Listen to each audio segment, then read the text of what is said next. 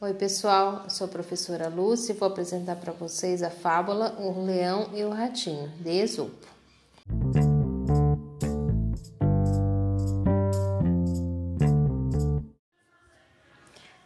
O Leão e o Ratinho. Um leão, cansado de tanto caçar, dormia espichado à sombra de uma boa árvore. Vieram os ratinhos passear em cima dele e ele acordou. Todos conseguiram fugir, menos um, que o leão prendeu embaixo da pata. Tanto o ratinho pediu e implorou que o leão desistiu de esmagá-lo e deixou que fosse embora.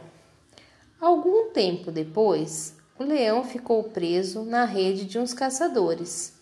Não conseguia se soltar e fazia a floresta inteira tremer com seus urros de raiva. Nisso apareceu o ratinho. Com seus dentes afiados, roeu as cordas e soltou o leão. Moral da história: uma boa ação ganha a outra.